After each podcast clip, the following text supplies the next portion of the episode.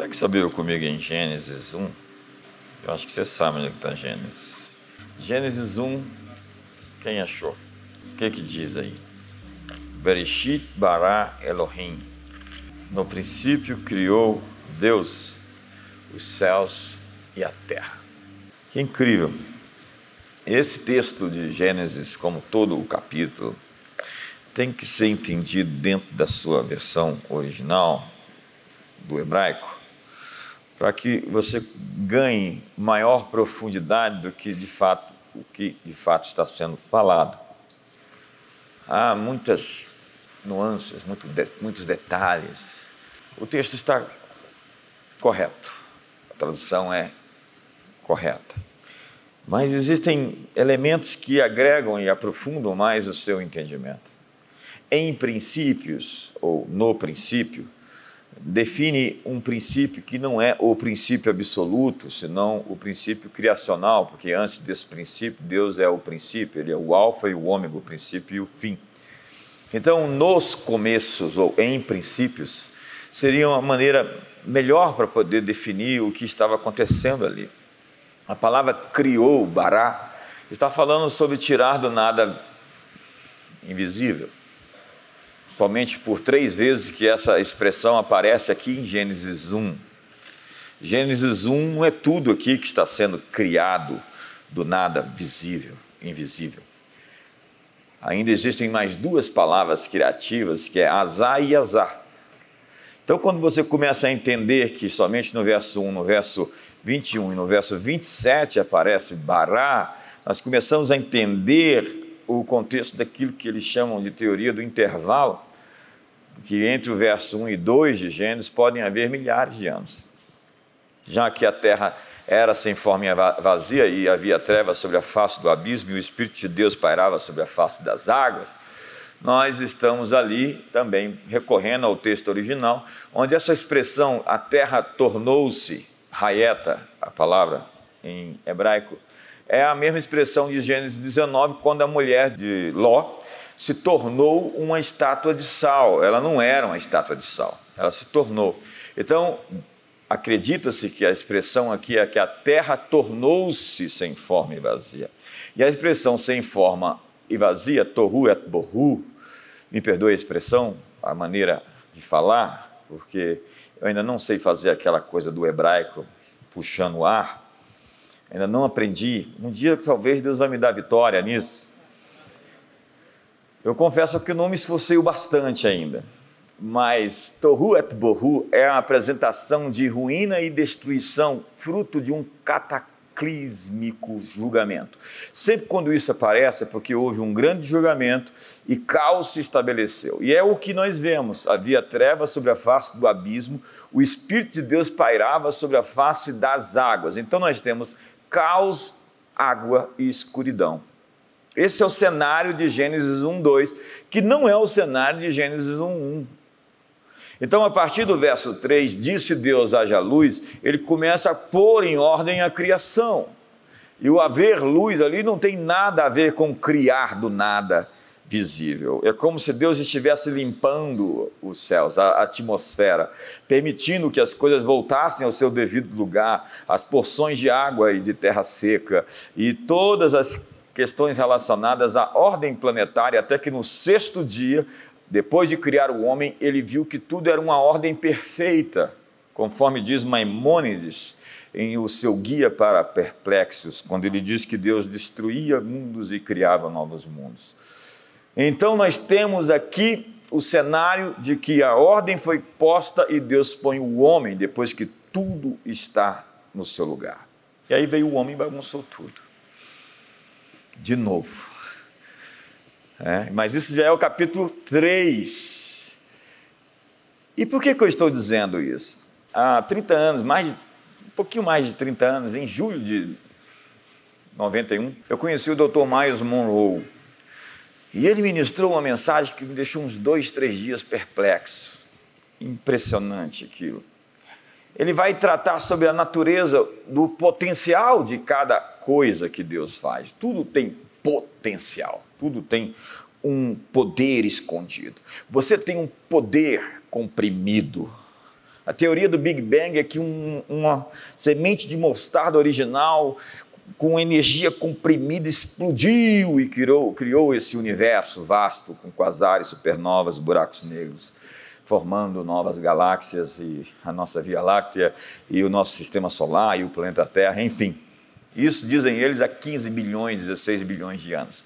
E a Terra teria 4 é, bilhões e 600 milhões de anos. Eu não estive lá para poder testificar e eu acho difícil você conferir essa informação e repeti-la em laboratório, no devido processo, método científico de Bacon. Mas a história é outra. Meu ponto é, Deus ele tira da terra a árvore. Deus tira da água o peixe. Deus tira da terra os animais. Deus tira da terra o corpo humano. Então, o que foi tirado, da onde foi tirado, e aí é que não é bará, é a palavra sobre tirar de algo, tirou da terra a semente, que tirou as árvores, que tirou o corpo humano, que tirou os animais, fica devidamente é, comprometida e condicionada, ligada à origem de onde foi tirado. O peixe precisa da água e precisa do, da terra, que também é de onde foi feito. Os animais precisam de terra, porque plantas são feitas de terra, são os elementos que estão na terra. O corpo humano é um corpo humano feito de pó, de terra. Os nossos, o nosso organismo é feito de milhares de substâncias em suas doses exatas numa química extremamente elaborada que não teria condições de ser feita senão por uma inteligência, um programa, uma intencionalidade. É impossível a vida existir se não tivesse uma mente inteligente, pensando no que ia fazer. Me faça acreditar na seguinte equação: que um, um caminhão é, cheio de elementos é, para fazer um bolo de chocolate, estão ali chocolate, ovos, é, farinha, a, fermento, açúcar, o que mais precisa para fazer bolo de chocolate? Leite, o que mais? Já falei farinha. Hã? Chocolate.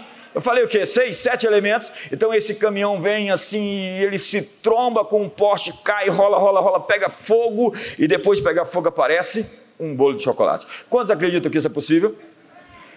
Pois é, você é muito mais elaborado, muito mais complexo do que qualquer bolo de chocolate, as condições pelas quais o nosso universo antrópico né, existe. São milhares de variáveis lá fora, no que o Dinésto de Souza chama de sintonia fina, de que como que toda a galáxia, a Via Láctea, existisse no sentido de que a vida existisse aqui, nesse planeta, porque uma variável que mudasse, nós torraríamos, congelaríamos, o eixo de 23 a 26 graus mudaria todo o nosso clima, desertificaria tudo, acabaria com tudo, os escudos da Terra, a gravidade, se fosse mais fina, cairia pedra na nossa cabeça todos os dias. Deus fez tudo de uma maneira perfeita para que nós existíssemos e colocou você aqui. Você não está conduzido por forças fortuitas e casuais, você não é um acidente, você é intencional, você está dentro de um programa, você tem desígnio, você tem propósito.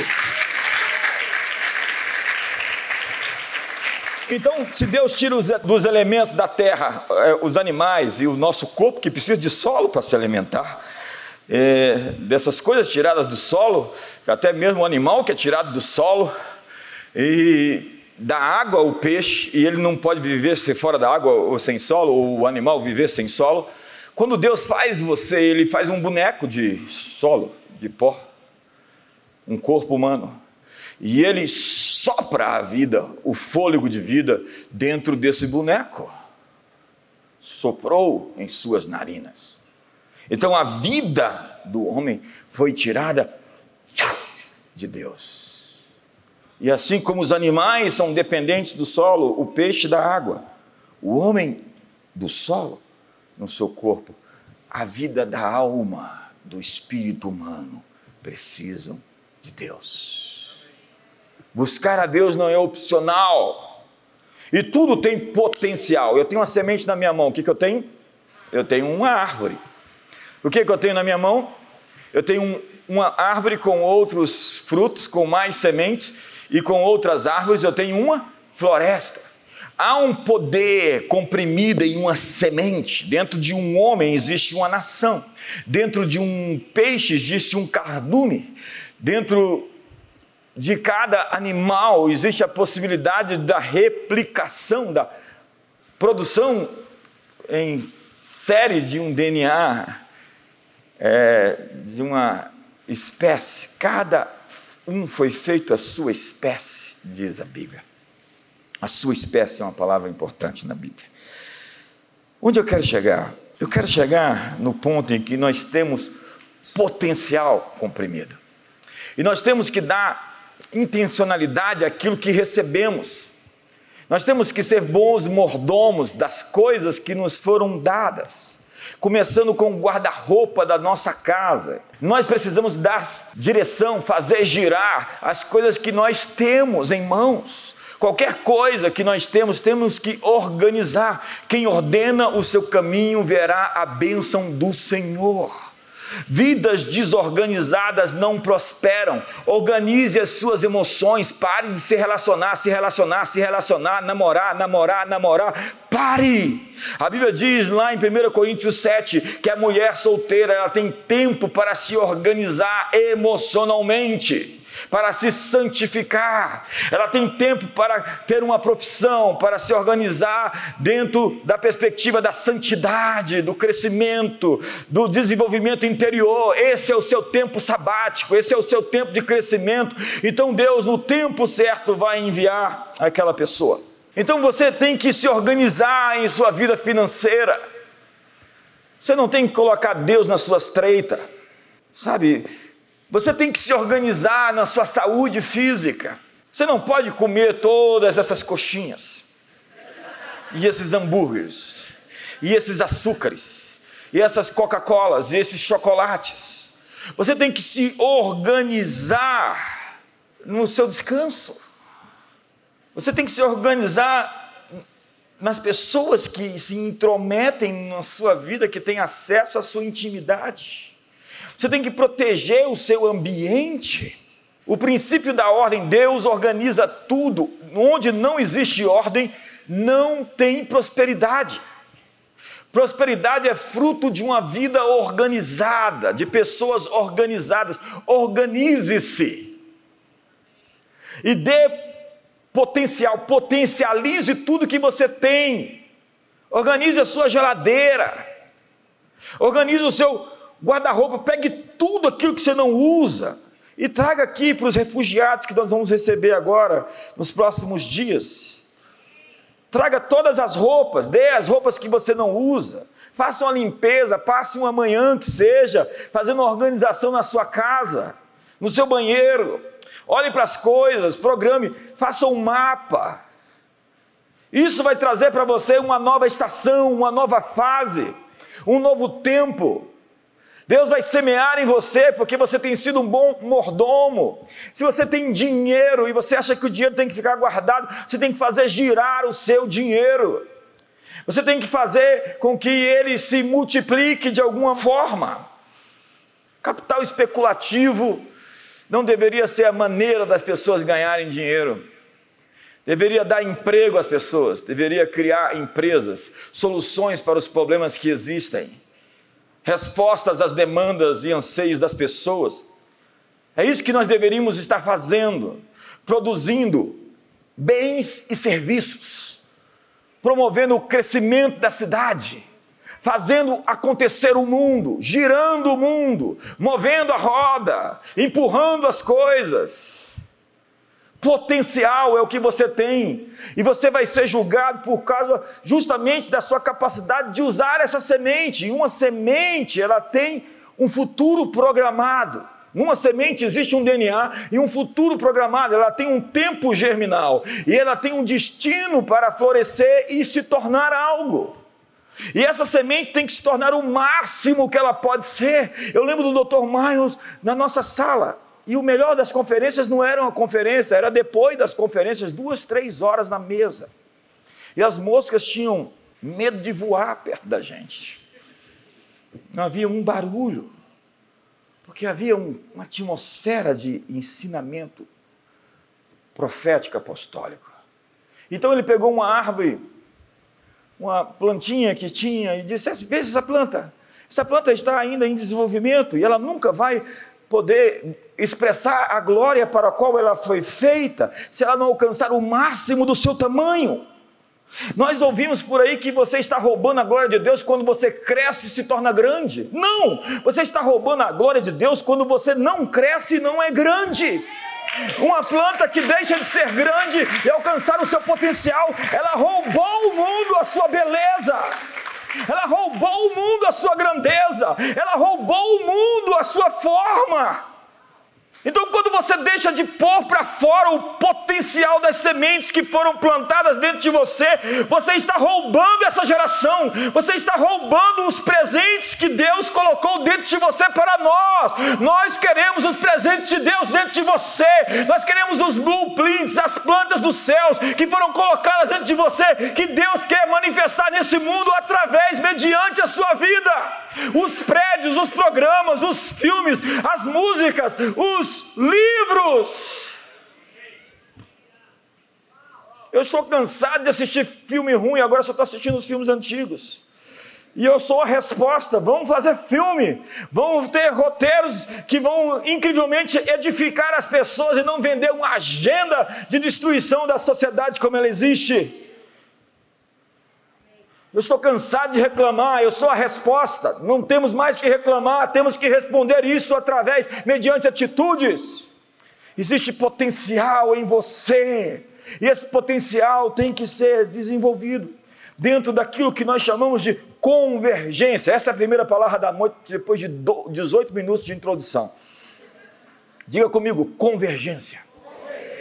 O que é convergência? Convergência é aquilo que eu sou e aquilo que eu nasci para fazer. Diga o que eu sou, o que eu nasci para fazer. Convergência é o lugar onde você produz mais com menos força. Diga mais, com menos força.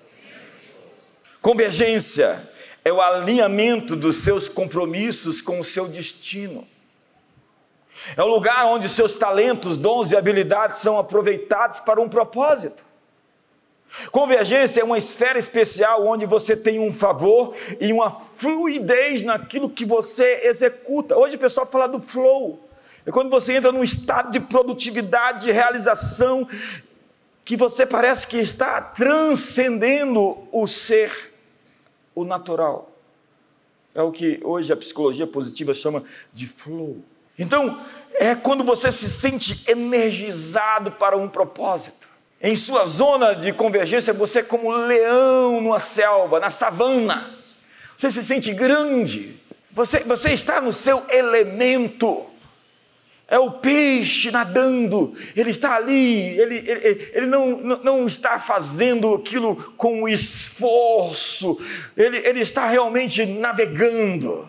É a águia no seu voo, ela está ali passeando, ela, ela é a rainha dos céus. Porque você foi ungido para aquele lugar, você foi ungido para essa esfera. Em sua zona de convergência, você traz à superfície esses tesouros.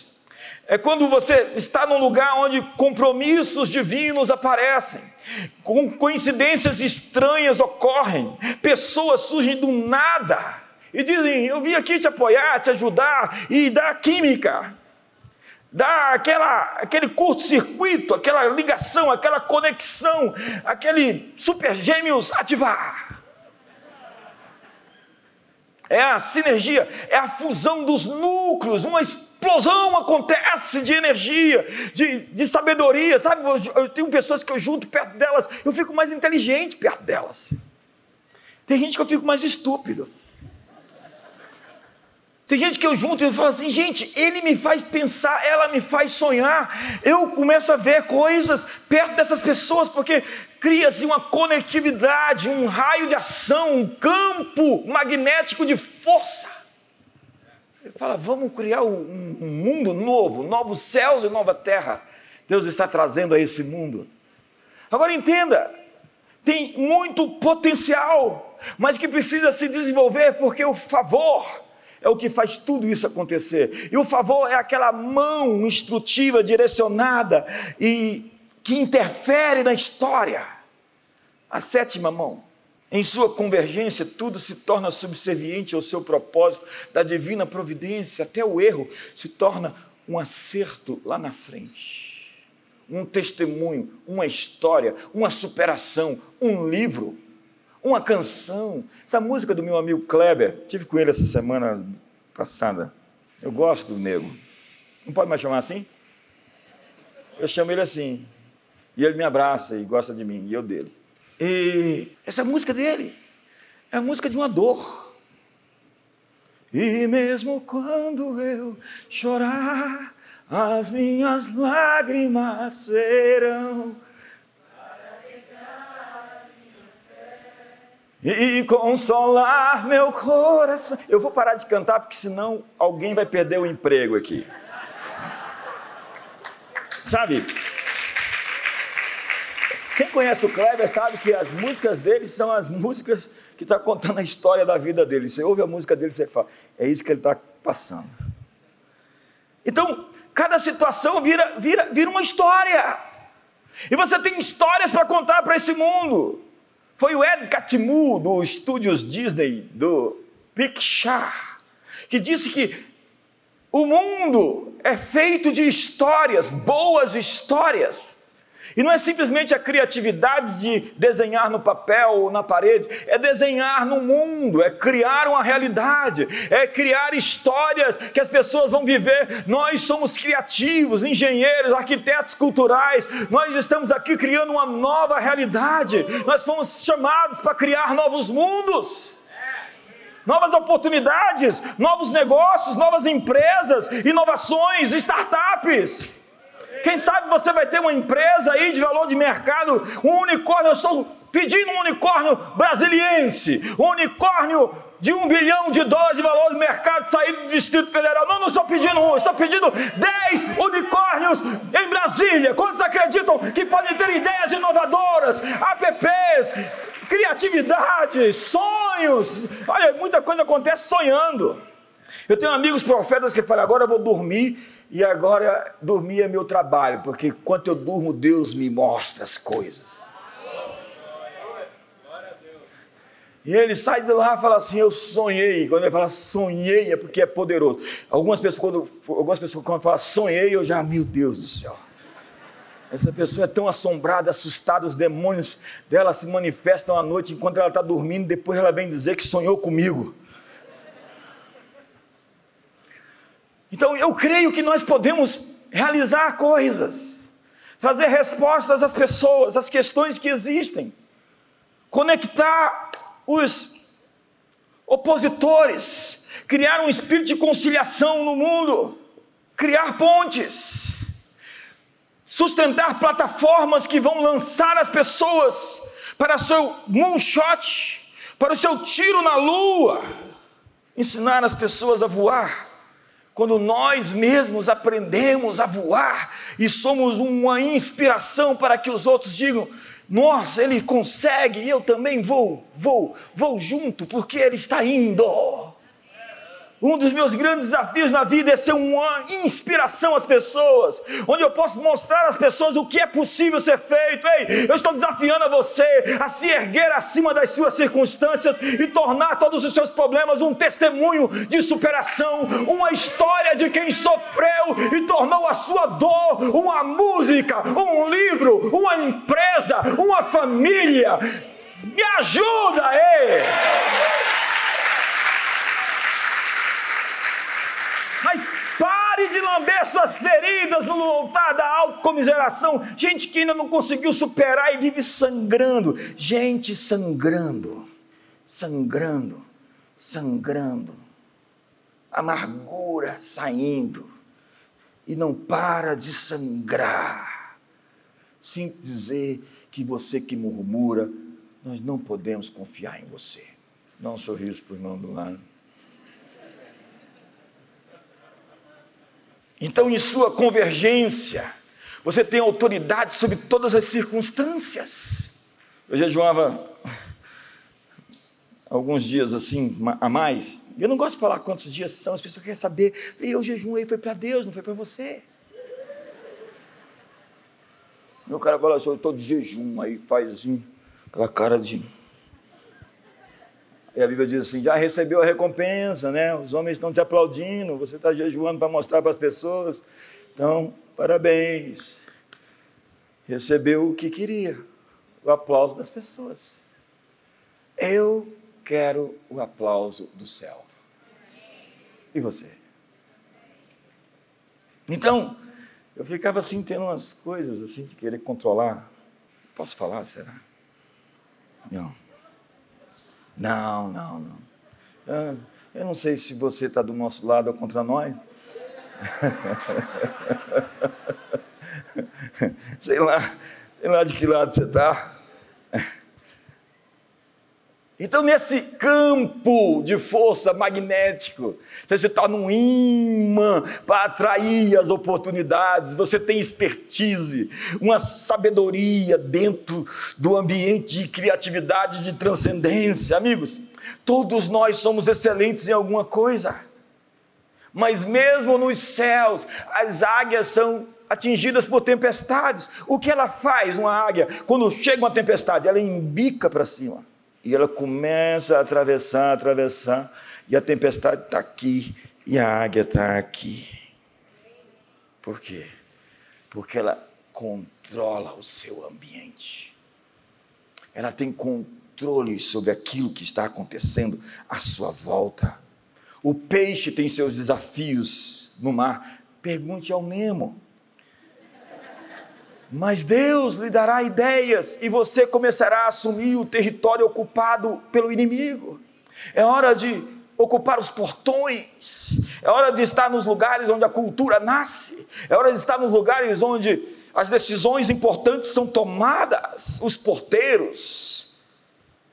Então você pode forçar passagem, abrir caminho nesses lugares de decisão e convergência.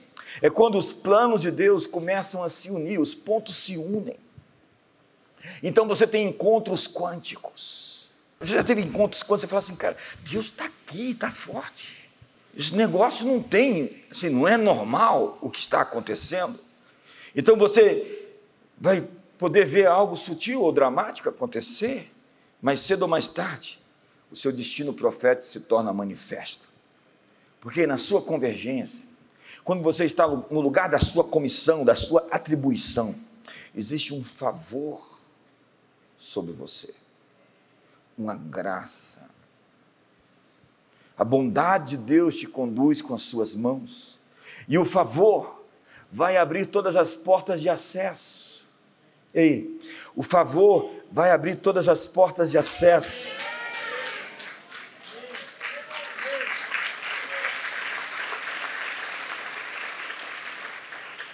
Nas Escrituras, quando alguém é escolhido para uma tarefa, imediatamente entra o favor em ação. Diz a Bíblia que Deus deu graça a Daniel perante, diante do chefe dos eunucos. Daniel recebeu um favor no olhar daquele homem. Aquele homem assentia, olhava para Daniel e dizia: Esse moço é do bem, ele é confiável, ele não está procurando uma oportunidade para ganhar ele serve mais do que a si mesmo. Ele está servindo a sua geração e o seu povo. E quando Daniel decidiu não se contaminar com as iguarias do rei, Deus lhe deu graça. E a Bíblia diz que Daniel recebeu uma bênção de dez vezes, dez x mais sabedoria do que todos os sábios da Babilônia. O seu rosto estava mais belo, mais formoso mais bonito do que todos os outros, porque ele comeu não das iguarias da mesa da Babilônia, mas legumes. E durante dez dias ele fez aquele propósito. E é incrível porque ele recebeu dez vezes. Eu tenho dito desde o ano passado uma bênção de dez vezes. Eu creio numa bênção 10x para a sua empresa, para a sua organização, para o seu negócio, para a minha cidade, Brasília, para o nosso governo. Eu creio que Deus tem uma bênção 10x para o seu casamento, 10 vezes mais alegria, 10 vezes mais prazer, 10 vezes mais satisfação, 10 vezes mais poder, 10 vezes mais autoridade, 10 vezes mais graça, 10 vezes mais favor, 10 vezes mais, mais, mais, mais o quê?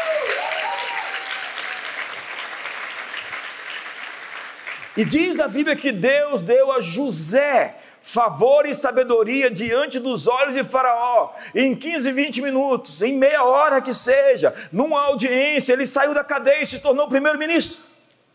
Eu espero que isso nunca aconteça no Brasil. Não fica com raiva. Isso não manifesta.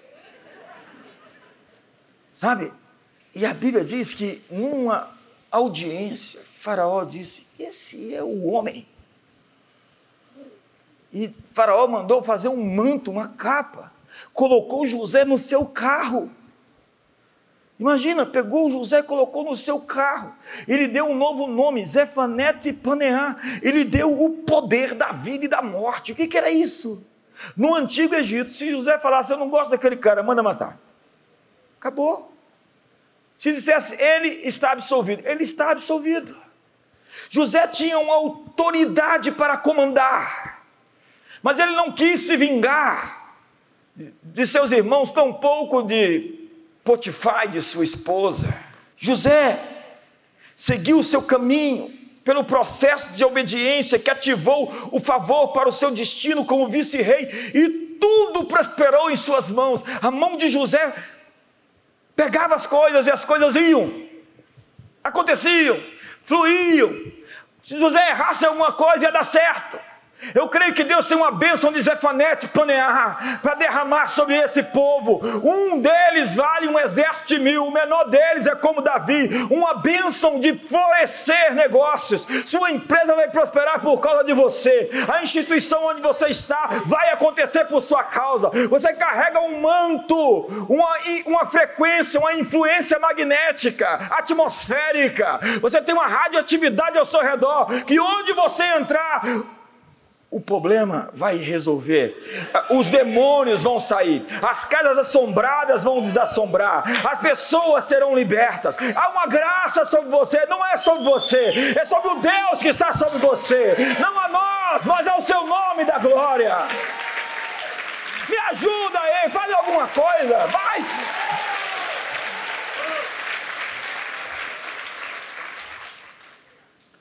Sabe, veja ainda Maria. O anjo anuncia: Tu és altamente favorecida pelo Senhor. E aí vem a bomba. Deixa eu parafrasear. Embora sendo adolescente, numa pequena aldeia de Israel, extremamente patriarcal, você vai aparecer grávida na frente de todo mundo, sem ter casado. O quê? Imagina Maria grávida. Ela precisava de muita graça para executar aquela missão? Você já imaginou o espírito religioso olhando para ela? Eu sabia. Essa santinha só tinha cara. E meu herói é José. É, que mata no peito e diz é comigo. Apesar de querer fugir. E aí aparece Deus no sonho e diz: Não receis receber Maria como tua mulher, porque o que foi gerada nela foi gerada pelo Espírito Santo. Meu Deus. E ela teve graça. Na verdade, a mais agraciada de todas as mulheres. A Davi, Deus disse: Tu me guias com favor como um escudo. Quantos querem um escudo de favor? Oh, oh, oh. Quantos creem que Deus é o seu escudo de favor? Então você vai seguindo. O favor abre uma porta para um lugar onde as decisões são tomadas, onde a história é escrita. Um arquiteto, quando vai construir um prédio, ele começa com um modelo com escalas pequenas. Deus começa a construir o grande com pequenas escalas de obediência. Pequenas escalas. Você é testado em pequenas escalas, em pequenos momentos, em pequenos processos, em pequenos acertos.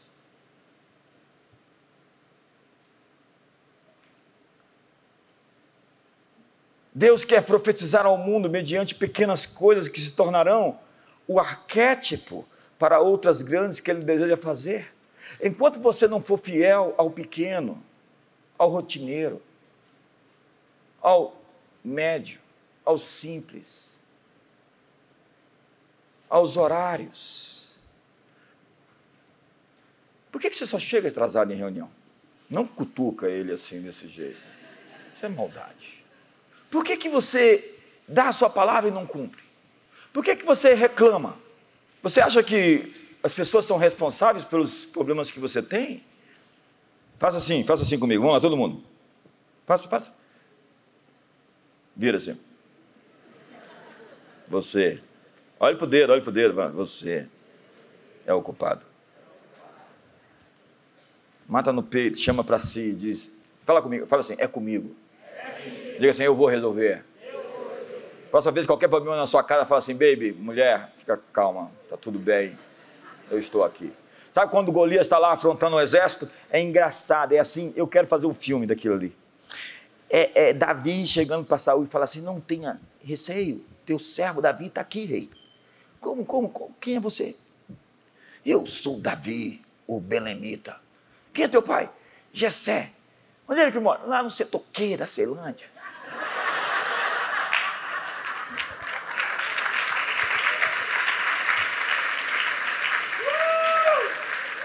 É um menino com autoestima. Ele chega assim, mandando a, a, a, postura. Que a gente pensa que humildade é ficar, né? Não, ele chega assim, tipo, o que, vai ser dado para quem matar esse, esse incircunciso? Isso vai ser dado muitas riquezas e honras. Vai ser dada a filha mais velha do rei. Ah, é? E o que mais? Nunca mais vai pagar imposto em Israel. Aí falou: Ah, eu já ia matar o cara mesmo, agora não tem jeito. agora, agora, ele está perdido para sempre. Aí, não, aí a Bíblia diz que ele vai em outro. Fala assim: é verdade? Vem cá, vem cá. Vai, vai lá na Bíblia. 1 Samuel 17. Olha lá, leia de novo. Ele chega para outro e fala assim: Mas o que, que vai ser? É verdade isso aí tudo? Nunca mais vai pagar imposto? Nenhum. Vai ser dada a esposa do. A, a, a filha mais velha do rei? A Mereba? E ela é bonita? E, e, vem cá, e vem cá, vai ter dinheiro, riquezas e honra? Davi fala, o filisteu está acabado. Não, mas vem cá, e vai chegando em outro assim, fala, vem cá. Mas é isso mesmo? Três vezes. A gente pensa que Davi é aquele cara que só vai lá e mata Golias. Não, Davi está interessado no pacote. Ele quer saber qual é a recompensa de matar o filisteu. E engraçado que quando ele vê o filisteu, a Bíblia diz que ele já se adianta e fala: é agora. Quando Golias fala assim, quem é esse? Eu sou, eu sou porventura um, um cachorro. Aquela música do Valdir Soriano foi inventada por Golias.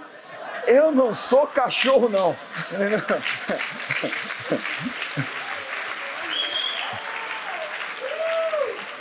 Golias não acreditou no que viu e chamou e chamou Davi para perto. Só que Davi era da artilharia. Davi tinha que manter a distância certa com a funda. E depois de seis giros, Malcolm Gladwell diz que aquilo assumia uma velocidade do tipo de, uma, de um revólver. A Bíblia diz, eu li isso hoje, que a pedra encravou na testa. Ela não bateu e caiu. Ela ficou encravada na testa de Golias. Tem um exame de balística que foi feito na Universidade de, de Tel Aviv, ou foi de Jerusalém, que mostra a velocidade de uma pedra numa funda. Esses dias o pessoal fez uma funda que eu estava gravando um vídeo e eu joguei a funda, acertou lá. Meu Deus. Quase. Há registros de atiradores de funda que acertavam a 100 metros de distância um pássaro voando, um pássaro em movimento, eles acertavam a 100 metros de distância. Então, Malcolm Gladwell, no seu livro Davi e Golias, que não é um cristão, é um best-seller do New York Times, diz que Davi não era o underdog. Davi era o favorito. Ele não era o azarão. Ele entrou como alguém da artilharia, enquanto Golias era da infantaria. Golias queria uma batalha próxima com Davi, corpo a corpo. Davi manteve a distância. Golias era grande, ele era alto e Davi era rápido. Rápido. O mundo hoje é dos rápidos. A mão diligente dominará, diz a Bíblia. A mão diligente é a mão que pega as coisas e fala: é para quando? É para ontem. Você fica aí curtindo as coisas, deixando as coisas fermentar. Ei, pegou as coisas, impulsionou, direcionou, comandou, enviou, despachou.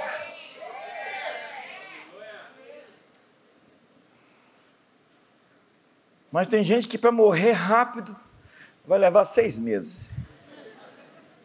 É aquela história da, do bicho preguiça, que houve festa lá no, na floresta. E aí o leopardo falou para o urso: acabou o refrigerante. E o elefante disse: Quem vai buscar, leão, o refrigerante? E aí, não, eu não vou, eu estou aqui, eu estou legal. Aí diz o bicho preguiça: Eu vou. Aí fala: Vamos lá, manda ele. Aí foi o bicho preguiça.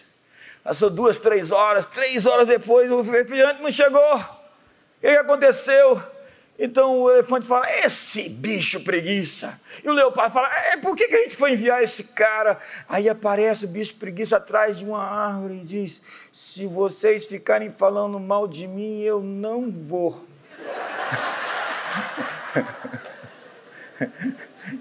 Tem gente que está pregado na cama, faz parte da mobília. É, o Alvin Toffler, o futurista, dizia que no futuro o mundo não seria dividido entre os fortes e fracos, sábios ou estúpidos, mas entre os rápidos e os lentos. Davi era rápido. Quantos querem a agilidade das corças? Quantos querem correr desembaraçar seus pés e avançar para o seu destino. Olha, é, os que esperam no Senhor renovarão as suas forças, subirão com asas como águia, correrão e não se cansarão, caminharão e não se afadigarão. Deus está te dando asas para você chegar no seu destino. Parece que você ficou muito tempo parado, mas Deus agora vai te dar a velocidade das costas, Ele vai te fazer andar altaneiradamente, Ele vai te dar a habilidade de desfazer os nós, de ter a expertise, a sabedoria sabedoria para identificar os mapas e tomar as decisões mais acertadas.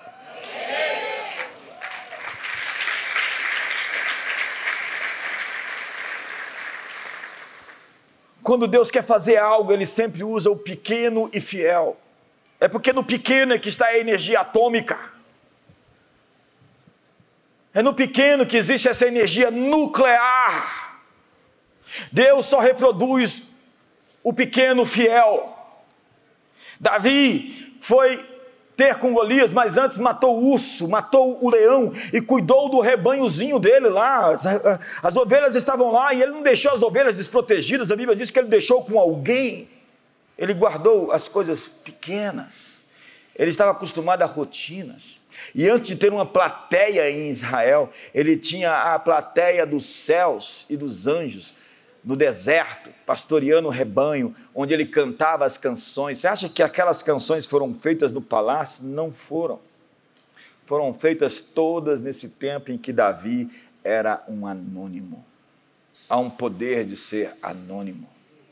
Há um poder de ser desconhecido. E Deus esconde muitos de nós por muito tempo para não ter as pressões que uma vitrine vai oferecer para você. Então, quando ele te destaca, você está em evidência e você estará lidando com outras situações. Mas enquanto solitário, você tem a oportunidade de construir as suas bases, de cavar os seus fundamentos. Porque, senhoras e senhores, eu não estou impressionado com a altura do seu edifício eu quero saber a profundidade dos seus alicerces. Você não vai construir nada muito alto se você não tiver profundidade eixo e base. Quantos estão comigo? Muito obrigado por estar comigo. Acho que eu tenho que terminar, né?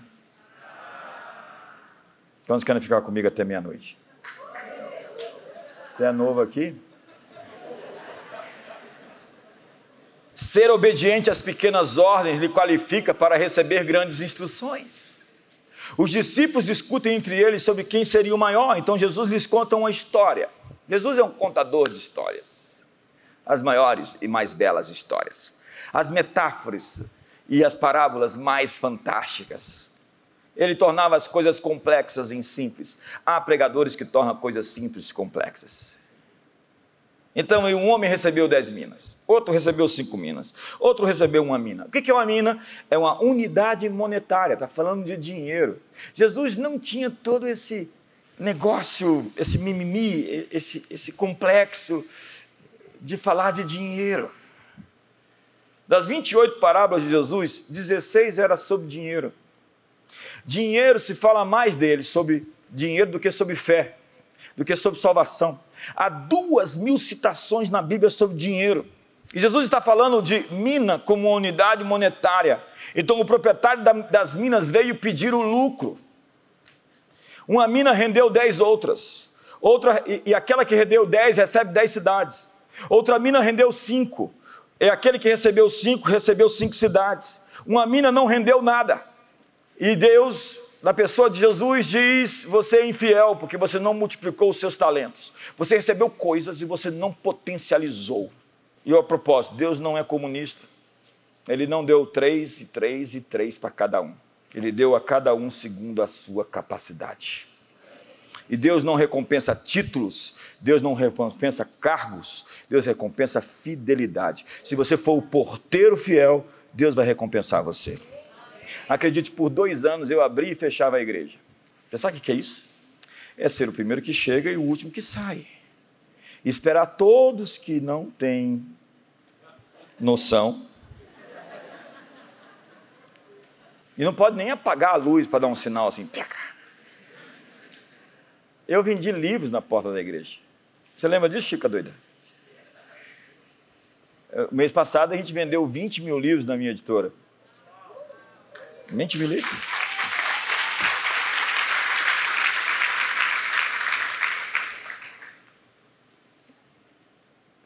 Nós somos responsáveis pelo gerenciamento correto do que é colocado em nossas mãos.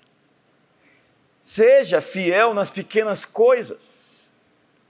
Saul foi reprovado por desobedecer a pequenos preceitos.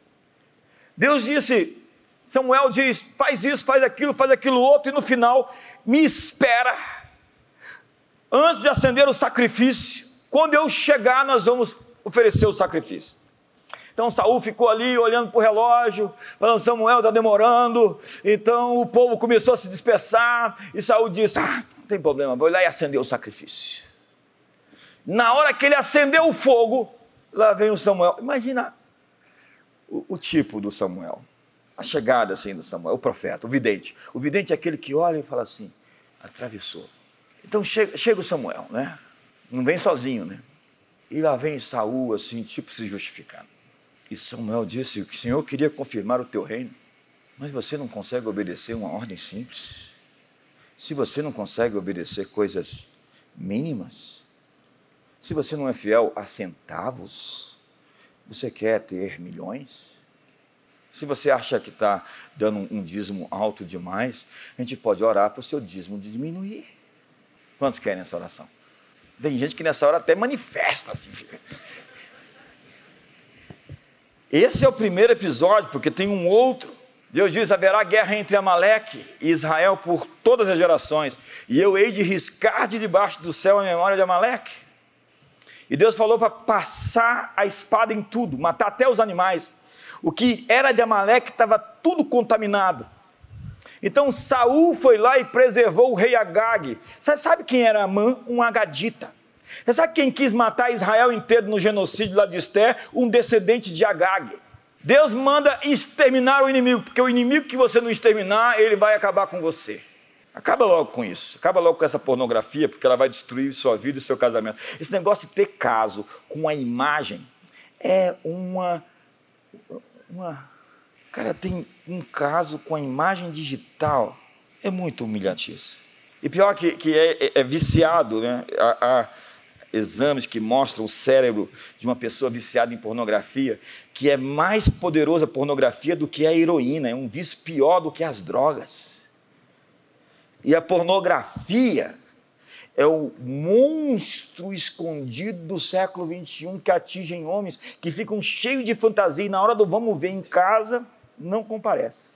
Porque tem um milhão de fantasia na cabeça e na hora de ver a realidade, aí fica pensando e depois fala para a mulher: eu queria isso, eu queria aquilo, ah, não, agora eu quero outra mulher na cama com você.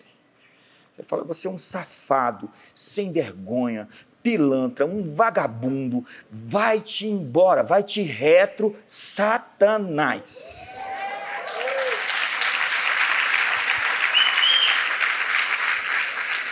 Se você se sujeitar a toda a fantasia desse sexopata, manda ele para o consultório, ele precisa de libertação. Tem muito demônio nele, ele já está se entortando aí do seu lado.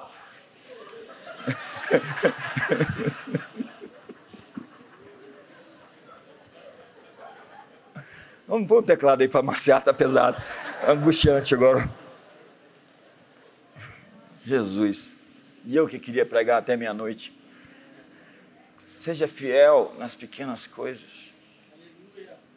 Obedeça a ordem simples. Vai lá na mão, lava-te no, dá sete mergulhos no Rio Jordão. Eu vou mergulhar nesse rio, eu tenho rios melhores. Vai lá, lava-te no tanque de Siloé, enche essas talhas de água. Ah, mas para que isso? Ordem simples. Tem gente querendo influência, sem ser alinhado. E a pior coisa que você pode dar é poder para quem ama o poder. Porque o poder não serve para mandar, o poder serve para servir.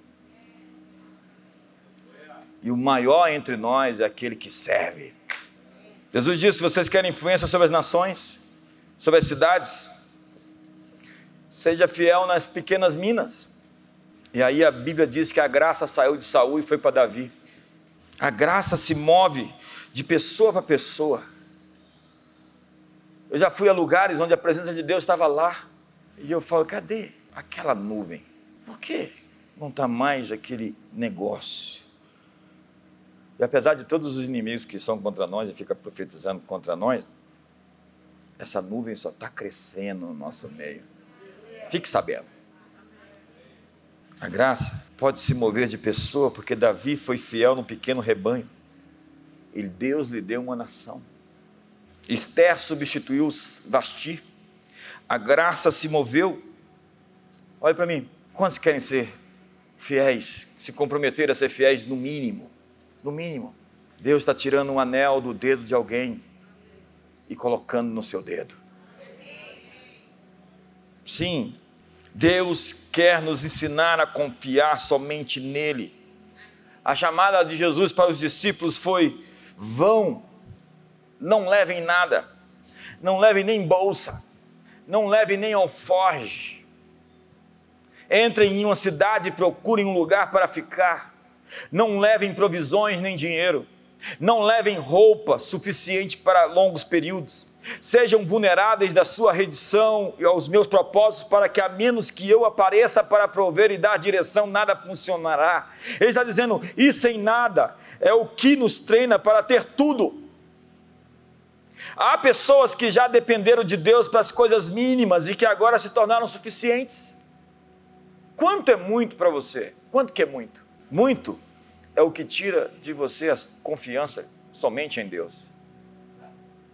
A Bíblia diz aos ricos desse século: eu ordeno que não confiem no dinheiro,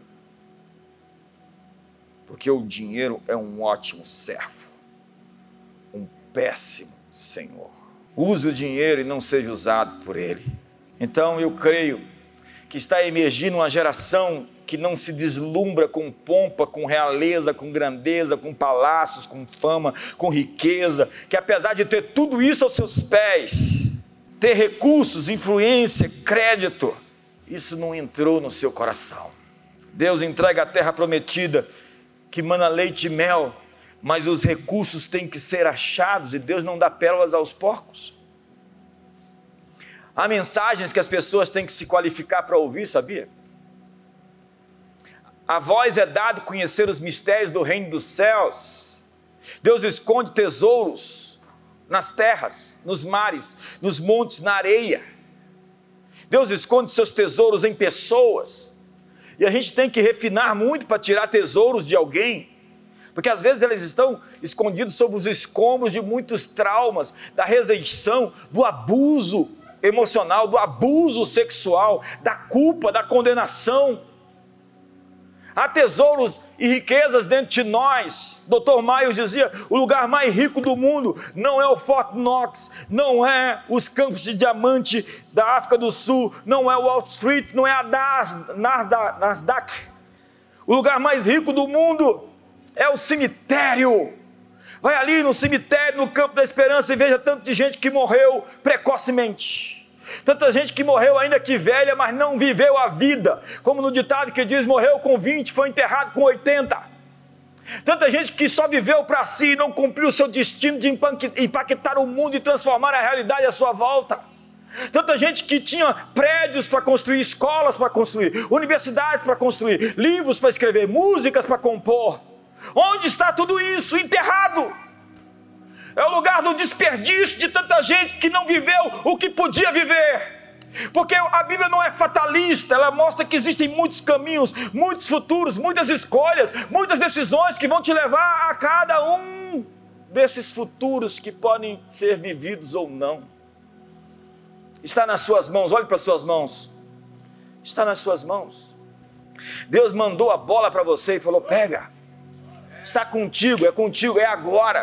O que, que você vai fazer? Você vai acordar amanhã cedo reclamando, ou você vai dar um pulo com os dois pés e vai dizer: Este é o dia que o Senhor fez, regozijemos-nos e alegremos-nos nele. Você vai fazer aquele investimento, você vai chamar aquela moça para sair hoje.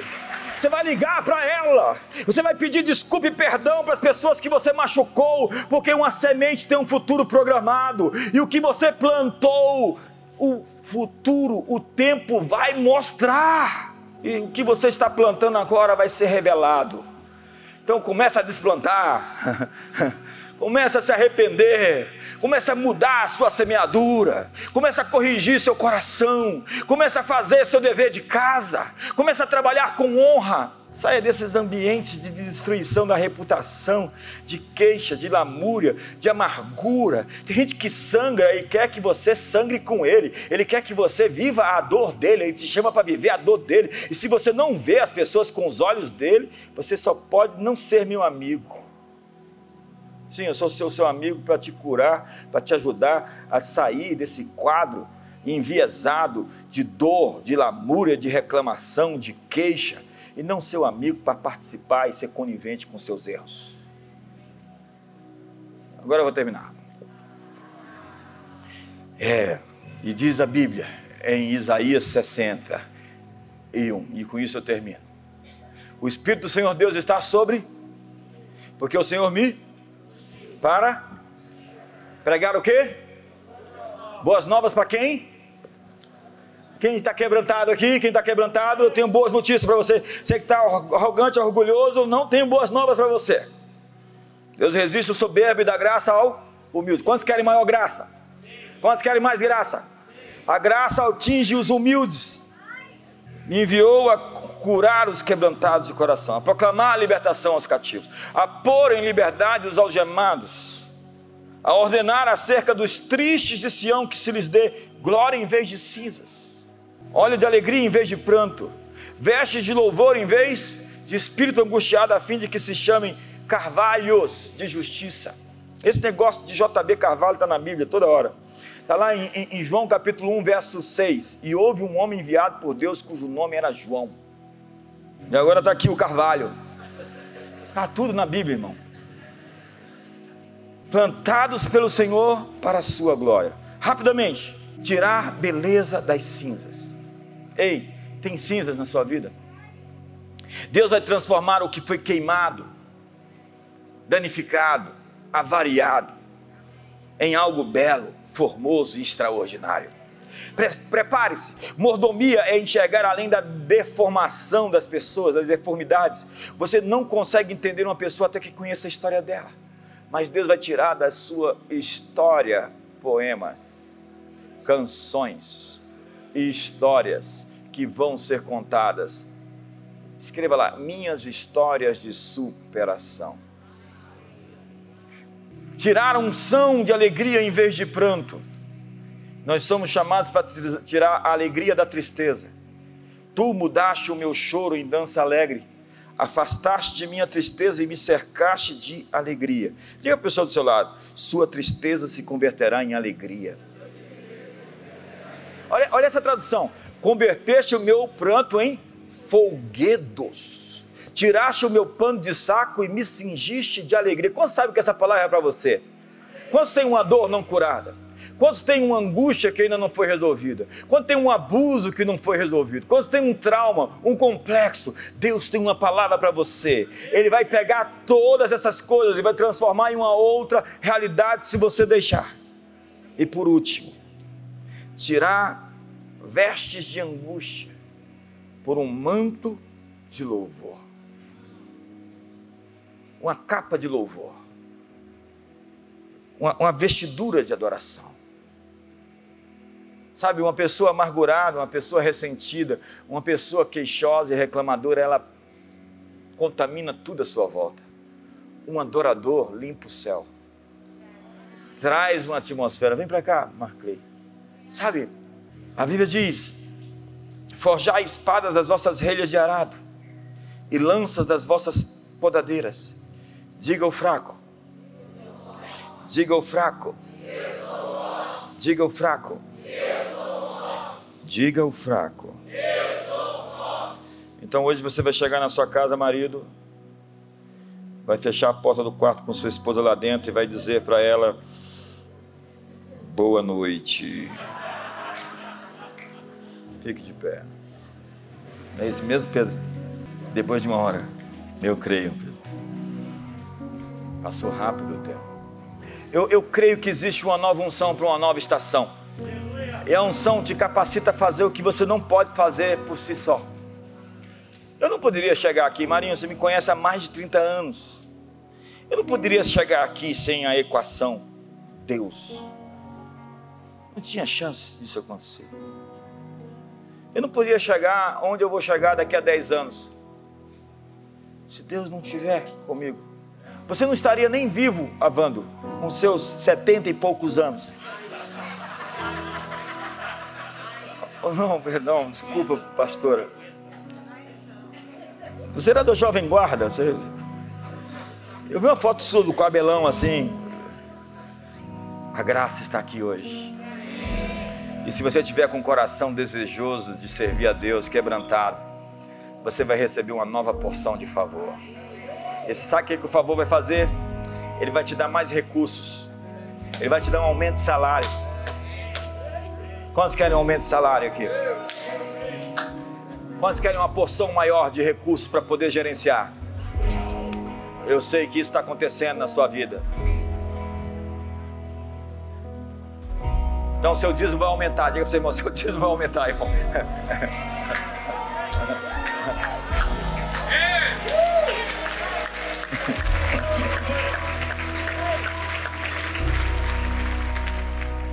Por favor, está aqui e Ele vai restaurar os elementos do seu casamento que vocês se uniram. Sabe aquelas razões, aqueles feelings, aqueles olhares, aquelas coisas que existiam? Eles estão vindo de volta em uma poção ainda mais. A Susan David escreveu um livro fantástico sobre agilidade emocional, onde ele fala sobre justamente essa idade dos 60,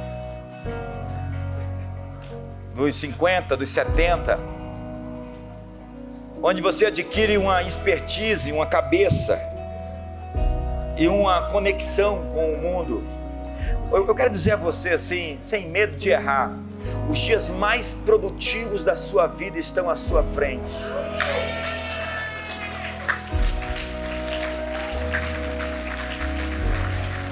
Joanes Garax, os dias mais produtivos da sua vida estão adiante.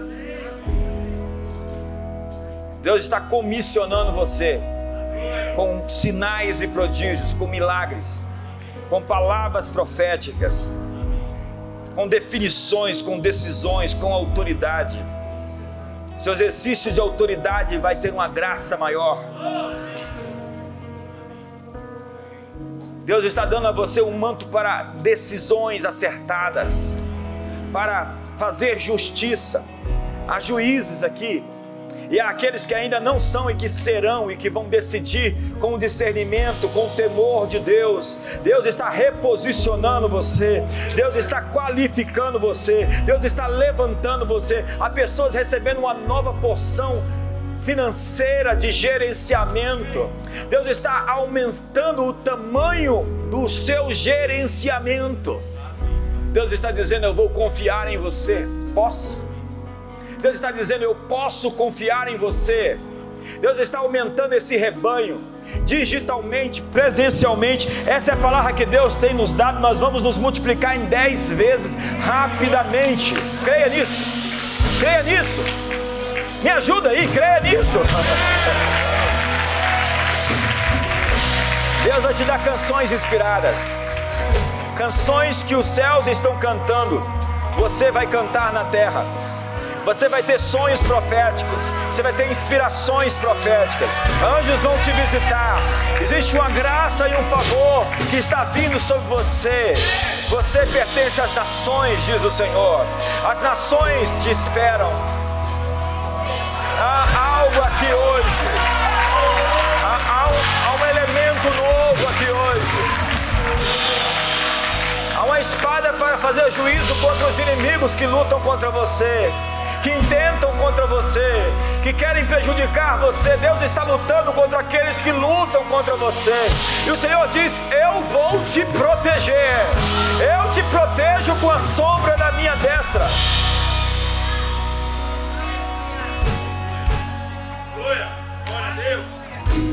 Deus está te dando uma palavra profética para esse novo tempo, para essa nova estação. Você está entrando numa zona de produtividade. Há muitas pessoas que não sabem que o ambiente delas define o que elas produzem. E ao se desconectar desse ambiente, em muitos casos chamado Comunidade das Nações, muita gente para de ter a influência apostólico-profética dessa atmosfera, desse chão, desse solo, porque foi tirado dele.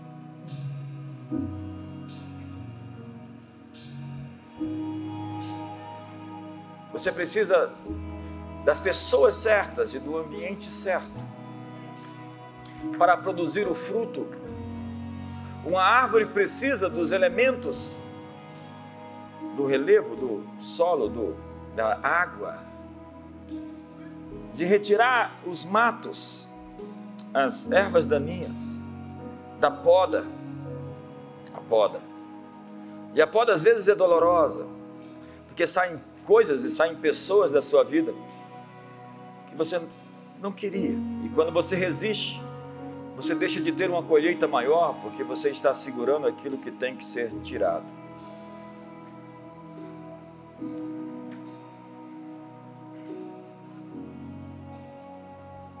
Mas Deus tem uma palavra para você hoje. Eu estou te fazendo mais forte. E eu estou te fazendo mais forte do que os teus inimigos. Há pessoas aqui com uma capa apostólica para negócios. Quantos estão sentindo agora um manto caindo sobre você? Pode ser um arrepio, você sente que é como caísse algo sobre você. É uma capa para business, para empreendimentos. Você vai avançar as fronteiras dos seus negócios. Você vai conquistar novos mercados e novos territórios. Você vai ter novos produtos. Há pessoas aqui que têm uma capa para o comando político. Eu quero te dizer que se você for fiel a Deus, se você se conectar a Deus, Deus vai dar a você tanto mais que você jamais imaginou que pudesse receber.